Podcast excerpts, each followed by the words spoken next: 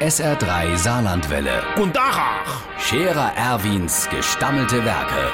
wo ma gerade beißen, pass mal auf. Erwin, grad einen Moment noch. Iverichens Irmsche, der Wachner Kurt war jo monatelang quasi unter Dach, also abgetaucht. Äh, Der hat sein Keller aufgeräumt, also regelrecht entrümpelt. Du, die han auf dem Wertstoffhof, glaub ich, misse anbauen. So viel Zeit hat der dort hingebrungen. Auf jeden Fall hat er hinterher gesagt, er hätte gar nicht mehr gewusst, wie groß sein Keller ist. Da wäre Zimmere drin, die hat er noch nie von innen gesehen, weil da vorher gar nicht erst die Tieraufgang ist.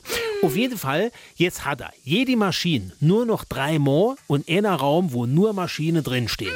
Dann hat er einer Kellerraum nur mit Schränk und Regale für Schraube und Näschel. Und einer, da steht die Werkbank drin. Jetzt will er noch einer Raum haben, wo er kann Sache drin aufheben, wo man immer more gebrauchen kann.